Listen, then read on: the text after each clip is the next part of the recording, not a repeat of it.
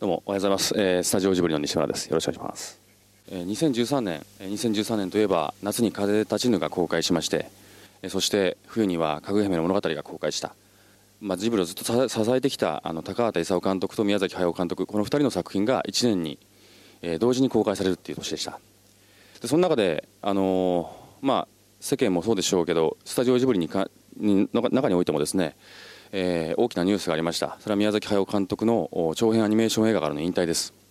それで宮崎駿監督が引退して一体じゃあスタジオジブリは今後どういうふうに何を作品にしていくのかなっていうふうな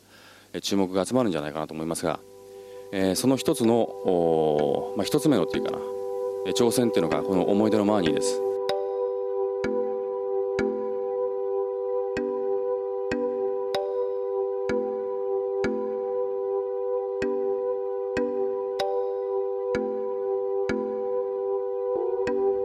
鈴木敏夫のジブリ汗まみれ。今夜は4月14日に行われたスタジオジブリ最新作米林弘正監督の「思い出のマーニー」の記者向け説明会の模様をお送りします。出席者は西村義明プロデューサーです。最初にす言ってしまうとですねあのスタジオジブリの長編アニメーション映画っていうのはどういう形でか高畑勲という監督と宮崎駿監督っていうのが脚本だったりとか企画だったりとかで関わってるんですね。でこの「思い出のマーニー」っていうのはですねスタジオジブリの長編アニメーションで初めて高畑宮崎この両監督が一切関わっていません。そういう作品を今世に送り出そうとしています。であの企画の発端はなんですけどどういうふうに企画が始まったのか。えーちょうどこの企画がスタートしたのは宮崎駿監督がスタジオジブリで「風立ちぬ」っていう作品を作ってる時でした、まあ、これ余談になってしまいますけど宮崎さんの最後の作品、まあ、宮崎さんもですねあの体力の限界になるまで、えずっと作ってましたが、まあ、宮崎さんはご自身が鉛筆を握って自分で絵を直す監督ですから体力と作品の作り方っていうのは、まあ、かなり関係してきてしまうしまうんですね。ずっと作っていくうちにですね宮崎さんが書く鉛筆の筆圧っていうんでしょうか。あのそれがどんどんどんどん薄くなっていくのを現場のアニメーターたちは感じていました。で最後の方はもう鉛筆の重さだけで作ってるような状態でえその中で宮崎さん作ってたんですね風立ちぬは。でその状況をまあ一アニメーターとして感じてた見てたのが今回の作品の監督である米林弘正監督です、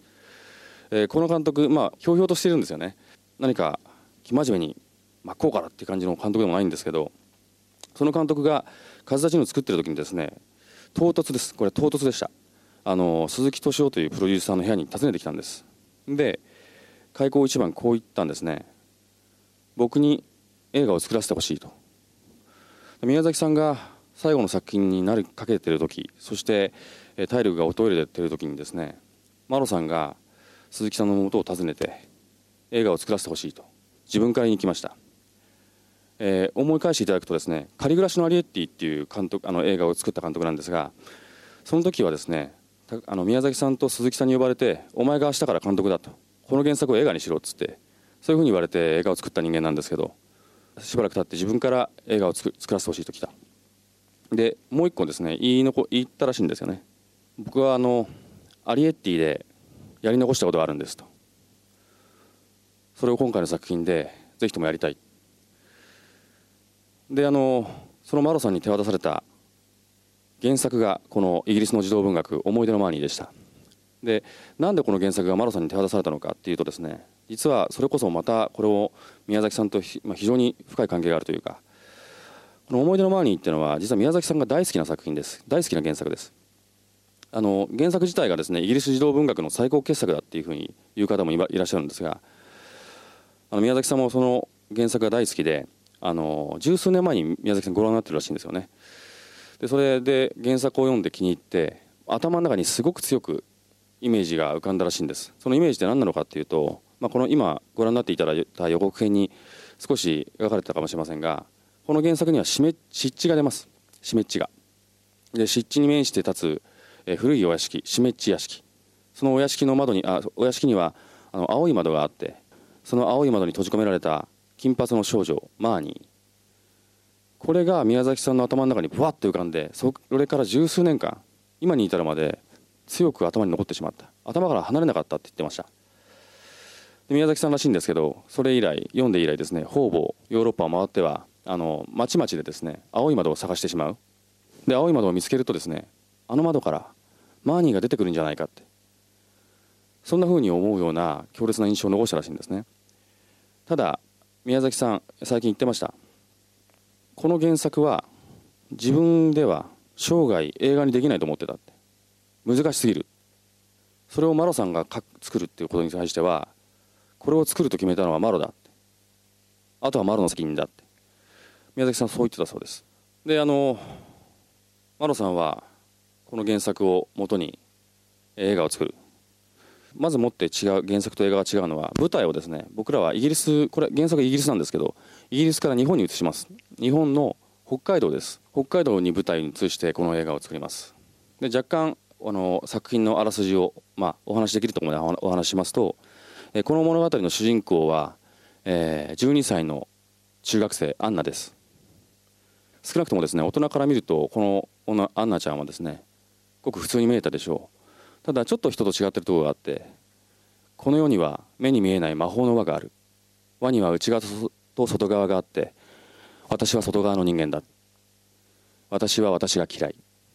アンナちゃんはこういうふうにですねちょっと自分を見失ってしまったような女の子なんですね。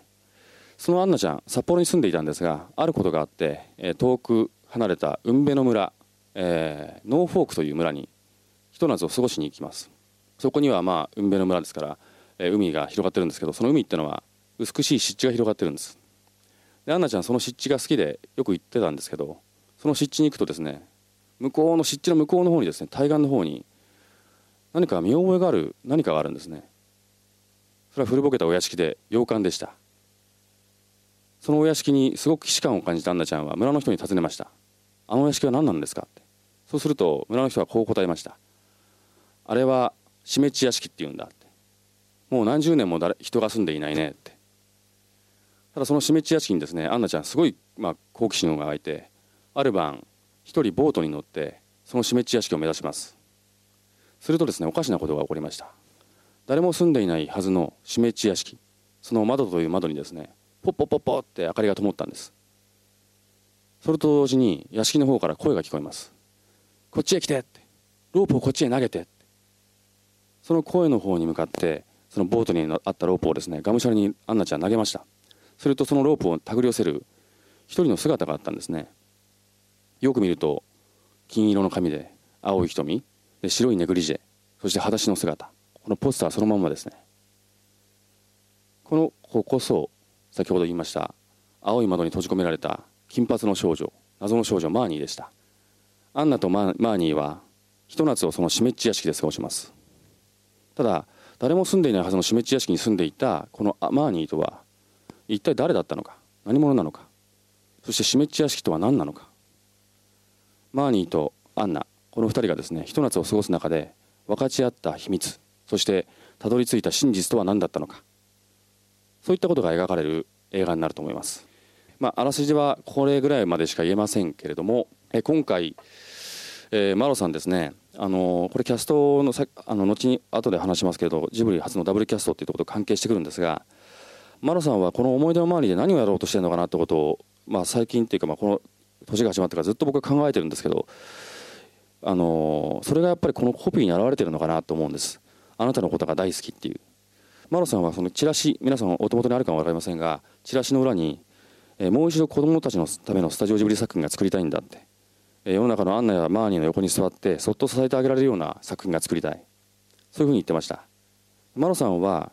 このアンナという女の子にすごい現代性を感じるはずなんですね。このアンナっていう子は今の日本人だろうと。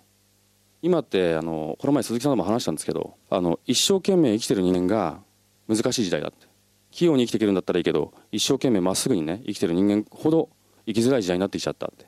これアンナってのはさっき外側にいるとか自分が自分が嫌いだとか、えー、自分を見失ってるって言いましたけどね。多分アンナちゃんってのはこのこれまでのジブリ作品の中で一番まっすぐな女の子だと思います。生きるのが不器用なそういう女の子だと思います。だからこそいろんな問題を抱えてしまう。そして自分を見失ってしまったような女の子だと思うんです。でこういう声を探す。これもう声の話になっちゃうんですけどこういう声を探すってどうしたらいいかってことをマラさんとずっと話してたんですね。でキャスティング、まあ、キャスト声の出演を決める時っていうのは大体マロさんと僕で2人でああでもないこうでもないって話しながら僕が提案したりするんですけどマロさんがそのアンナとマーニーに関してはその提案を全て退けました。で結局マロさんから出たのはこの2人だけはぜひともオーディションにしたいんだって。で僕らはオーディションすることにしました。結局300人ぐらいを3日間に分けてやったんだと思うんです。マーニーのことを話しますとですね300人のうち3日に分けてやった中で1日目の一発目が実はマーニーの声をやった人でした。有村架純さん。あこの人だねって。マロさんも僕もうなずいたのを覚えてます。しかしアンナってのはなかなか見つからなかったです。まっすぐで生きていくのが不器用に見えるような女の子。その声ってどうなのかなって言った時にこの高槻沙羅という女の子の声が見つかりました。マーニーっていうのはアンナが憧れるような女の子なんです。で女の子が憧れるような女の子ってのはなかなかですね分からなかったですね最初はね。どういう声なんだろうって。だから、えー、僕なんかはオーディションやる前はいろんな人を提案したんですけどなかなかマロさんは違うって言ってて。やっぱこの有村架純さんの声っていうのは、まあ、声そしてまあ彼女の存在っていうものがやっぱり今20代の前半の役者さんで、まあ、男性からも女性からもねあの憧れられるような声ってのはなかなか人ってのはなかなかいないんじゃないかっていう声もそうだし存在もそうですね。有村さんという存在も。で僕らはマロさんも僕もですねあの実は映画制作で忙しくてアマちゃんを見てないんですね。だからアマちゃんも見てないしテレビもなかなか見れる時間がないんで有村さんがそれほど有名だってことを あまり知らなかったんですけどだから純粋に声でオーディションで選びました。主題歌プリシラ・アーンさん。彼女との出会いも若干運命的なところがありまして、まあ、主題歌を決めるのもそれこそプロデューサーである僕の大きな仕事なんですけどなかなかかぐや姫の方が忙しくてですね全然決めないまま来てしまって1月に入っちゃったんですね。今年の1月に。1月の中旬ぐらいでしょうか。もう見つかんないなって。言ってもうこれ主題歌なしかもしれないって話になったんだけどなったんですけどある時あの1月ですね。ジブリ美術館の中島館長って方がいるんですが中島館長から「主題歌誰か見つかったか?」って言って「いや見つかってないんですよ」って話をしたらプリシラ・アーンっていう外国人の歌手が去年年末にジブリ美術館でコンサートをやったんだって。彼女の声はマーニーに合うに違いないって。プリシラーンって検索して1曲聴いてみてました。それ「ドリームって曲だったんですけどもうその1曲を聴いてあこの人だと思いましたね。あの僕は何も言わなかったんですけどマロさんが「ああこの人ですね」って。あのマーニーの主題歌はこの人ですって言ってマロさんの方からね、まあ、妙に納得してるような感じがあってそういうふうに決めたんですよね。じゃあ僕はちょっとアメリカ飛んできますって言ってプリシラーンに直接本人と1対1でお会いしましてで主題歌をお願いしました。すぐに曲書いてくる人だったんですね。で12曲出してきたんです。でそれともその2つとても良かったんですけどあどっちにしようかなと思ってる時に、まあ、悩んでたらもう1曲出してきたんです。2週間後に。この主題歌はこれを主題歌にするっていう手はあるんでしょうかっていうことでプリシラから、まあ、1曲が送られてきました。それがこの「Fine on the Outside」っていう曲なんですけどあの聞いてみたらですねその詩の内容を見るとですねもうアンナちゃんが思ったようなことそのものなんですよね。Fine on the outside. 私は外から見れば大丈夫なように見えるよって。でもその実点点点っていう歌なんですけど。でプリシュラこれなんで先に出さなかったのってメールをしたらあの実はこれは私が7年前に自分の高校生の頃のことを思って書いた曲なんですって。どういうことかっていうとこのプリシラ・アーンっていうのはですねあのアーンっていうのはあの韓国系のアン安らか安らか、うん、アン・ジョンファンとかのアンなんですよね。韓国系アメリカ人とドイツ系アメリカ人のハーフなんですけど生まれはジョージア州で育ちはペンシルベニア州で、まあ、ペンシルベニアっていうと僕はよく分かってないんですけど保守的なところらしくてですね。彼女はあのあんまり友達もできずに一人で暮らしてた。で一人で遊び一人で生きてきて。一番その高校生の時に嫌いな時間っていうのがランチの時間だったそうなんですよね。ランチの時間、まあ、アメリカ映画でよくありますけど傍らにはあのいわゆるイケてるグループがワイワイとご飯を食べていて、えー、傍らではあのいわゆるイケてないと言われるような人たちがご飯を食べてたりする。そのどちらにも自分は入ることができずに一人ポツンと一人で座る。その記憶がすごく鮮明にある方らしくてその頃のことを書いたのがこの「 Fine On The Outside」らしいんです。思い出のマーニーの作品をまあ、いろいろ説明する中でこの自分が7年前に書き終えたえー、曲も全部書き終えてました。曲がもしかしたらジブリの主題歌にふさわしいんじゃないかと思って思い立って掘り起こして提出したと。でそれを見てですねそれを聞いてマロさんは「あこれは運命ですね」って。プリシラとこの思い出のマーニーっていうのはつながってたんだっていうことをマロさんは言ってました。そして、うん、あの思い出のマーニーの主題歌「ファイン・オン・ザ・アーサイド」に決まった次第です。今回、まあ、実写ではかなり有名な美術監督の種田洋平さんが初めてアニメーションの美術監督をやられるこの種田さんの力っていうのは本当この作品の中で大きくてですね、えー、種田さんとジブリとの出会いっていうのはジブリ美術館でやった小さなルーブル展。それからその後にまあマロさんともですけどあの仮暮らしのアリエッティアリエッティ×種田洋平展っていうのを現代美術館でやりました。そういう中で付き合っていく中でですねあの今度「思い出のマーニー」の作品を作るにあたっては、えー、アニメーションの美術監督として参加していただけないかっていう話を持ちかけて、えー、まあ関わりますということでやってくれて。あの今回種田さんが参加してくれたことによってですねあのスタジオジブリの作品の作り方が結構大きく変わりましたね。ジブリの作品の作り方っていうのはまず絵コンテがあって監督の中にイメージがあってイメージボードがありそしてイメージボードがあって絵コンテがあるっていう。あの美術の設計とか設定っていうのはその絵コンテと並行してあるいは絵コンテの中から出てくるっていうのがすごく多かったんです。なぜかっていうとそのイメージっていうのは実は宮崎さんの中に全部あったからなんですね。宮崎さんがの中にあったものが絵コンテにイメージボードに落とされる。それをあのアニメーターおよびスタッフは具現化するんだ。前回のアリエッティの時はじゃあどうだったのか？マロさんの作品。これは宮崎さんが脚本を書きそして美術設計の大きなところは宮崎さんが書いてマロさんに渡したんですね。つまりマロさんは絵コンテから頑張る。そういう仕事をしました。じゃあ思い出のマーニーを宮崎さんそして高橋さんの力を関係なく作る。そういう時にどうしたらいいかって言ったら美術っていうのは大きな問題をはらむんですね。そこで活躍してくれた活躍してくれたのが種田洋平さんです。こんな経験を初めてだったんですけど絵コンテが出来上がる前にですね全ての美術設計が出来上がってました。詳細な設計図そしてジオラマ。あの実写映画を作るがごとく種田さんはどんどんどんどん設計を進めてってくれたんですね。その時にマロさんはですねこのジオラマをこうやってこうやって見ながらですねあここからカメラあったらいいかなとかあとはこっちから入っていったらいいかなっていうふうに絵コンテもどんどん種田さんのセットのおかげでですね設計のおかげで変わっていくことができたんですよね。そんぐらいその作品に強い影響を残してくれてる人です。で、えー、その方がマーニーの美術を全部見てくれる。これ心強いんですけどただそれじゃもったいなすぎるだろうと。田辺洋平がやってきたことってのはこの思い出の周りにやったことってのはですね彼が作った、まあ、この締め地屋敷なり映画の舞台を立体にしたら面白いんじゃないか立体にすべきなんじゃないかできるんだったらって。いうことでえー、思い出のマーニー×種田洋平店をやろうと。コンセプトはお客さんがアンナになりきって思い出の周りの世界に行く。その世界っていうのはどういうことかっていうとさっきまでマーニーがそこにいたかのようなそういう展覧会。お客さんがそこに行くとあマーニーに会えるかな？会えないかな？さっきまでいたんじゃないかなっていうふうな思えるような巨大な、まあ、実写のセットのようなものですね。作って、えー、この展覧会をやろうということになって今やってます。でこれはかなり大掛かりにやってますんでぜひですね7月27日からかな来ていただけたら驚かれると思いますがマーニーの世界が本当に緻密にリアルに表現されています。マラさんの思いとして高畑宮崎がいなかったらスタジオジブリはこんなものしか作れないのか。そんなことを絶対に言わせない作品を作るっていう。高畑宮崎がいなかったらこんなものしか作れないのかっていうことは絶対に言わせないっていうふうに。ただそんな時にマラさんは悩んでしまうんですね。なぜかっていうとマロさんってジブリの生え抜きなんで自分が教わってきたものは全部宮崎駿から教わったんですよね。じゃあ自分が教わった宮崎駿だけで一体勝負できるのかどうかってことを真剣に考えたそうなんです。宮崎駿さんから教わったことを踏襲しつつもやっぱり新しいもの挑戦をしなきゃいけない。その時に自分の中にないあるものはじゃあ勝負できないんだったら人の手を借りようって。その時の人の手っていうのは大きくは2人います。1人は種田洋平さんだし。一人はあのこの作画監督脚本も書いてますけど安藤正史という作画監督です。安藤さんっていう人を先に説明しちゃいますと「あの千と千尋の神隠しものの姫」で宮崎駿の右腕だった人です。ただ宮崎駿とですね千尋の時に仲違いしまして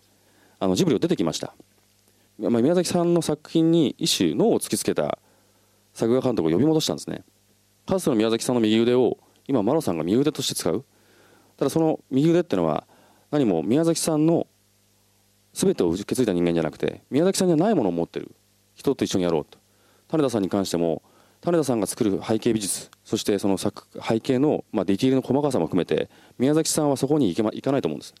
自分が持ってる宮崎駿なるものとそうではないものを、まあ、組み合わせた時に宮崎さんを超える作品ができるんじゃないかっていう、まあ、期待と挑戦があるんだと思うんですよね。そこが、まあ、マロさんの挑戦だろうし面白さだろうしあとは一方でマロさんが多分不安に思ってることだと思うんですね。これがまあ作品作りで今まで違うところだと思います。大きく。完全無欠なヒーローが女性を救うっていう映画があった時代があってでその次に来るのはあのヒーローも悩んでるんだよっていうね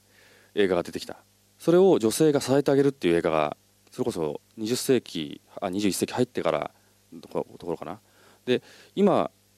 この21世紀過ぎて2014年になってあ男性は女性を救えないのだっていうことが多分世の中的に社会もう世界的に分かったんだと思うんですよ。男性は女性を救えない。女性の問題は女性で解決しなきゃいけないっていうのが僕アナと雪の女王だったと思うんですね。で実はこの思い出のマーニーなんですけどジブリ初のダブルヒロインでありつつほとんどこの映画に出てくるのは女性です。女性しかほとんど出てこない。そういう時代がこの企画に反映されてるんじゃないかなってことはすごく思いますね。だからジブリ初のダブルヒロインこのアンナちゃんが抱えてる問題っていうのもあるんですけどそれをまあある種支えてあげたりとかするのがマーニーであってそれが女性であるっていうのは多分時代の必然性があるんじゃないかなってことは、うん、思いますね。このアンナとマーニーの2人のやり取りっていうその繊細さ、まあ、微妙さっていうのはこれ多分俺鈴木さんが言ったんで僕の言ったことじゃないんですけどね。宮崎さんじゃ作れないって。宮さんじゃこの2人の繊細さは描けないそういうふうに言ってましたね。まあマロさんが挑戦してるのもそのこのアンナとマーニーのやり取りはすごいあの時間をかけて集中してやってますね。それがマラさんの作品の中での挑戦でしょうしあとやっぱりちょっと作品の表現とはちょっと違うんですけど今回そのアンナちゃんっていう女の子が思春期の女の子が抱える問題に真っ向から挑戦するっていうのはマナさんの中で多分挑戦だとは思うんですよ。作品のテーマ的な挑戦というか。あの宮崎さんの作品っていうのは大体理想化された女の子が出てくるじゃないですか。今回はやっぱ等身大の女の子が抱えてる問題、まあ、つまり今の日本の女の子が抱えてる問題をやろうとしてる。あのこれは宮さんじゃ描けないっていうのがやっぱ基準だったって、まあ、それは女の子2人っていうところでしょうけどね。このダブルヒロインもそうだしその女の子2人っていうのもそうだしやっぱりマロさんだったらこれをうまく描けるんじゃないかってことと宮さん宮崎,、まあ、宮崎さんだったらこの原作だったらできないだろうっていう。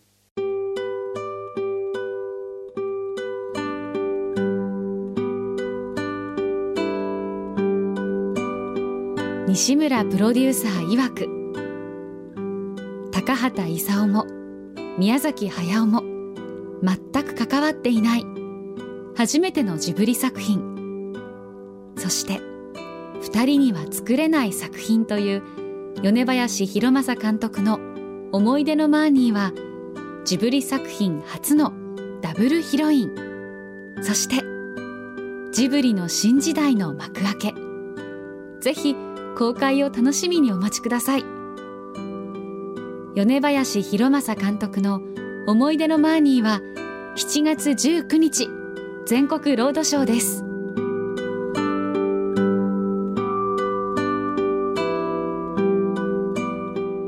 やっぱり見た人が見た人がその時代にあこの映画って自分の映画だなって思ってもらえるような自分たちのために作ってくれたんだって思ってもらえるような映画をあのこの作品だけじゃなくてジブリは今後も作っていくべきだと思いますね。それは僕も同じ気持ちを持ってます。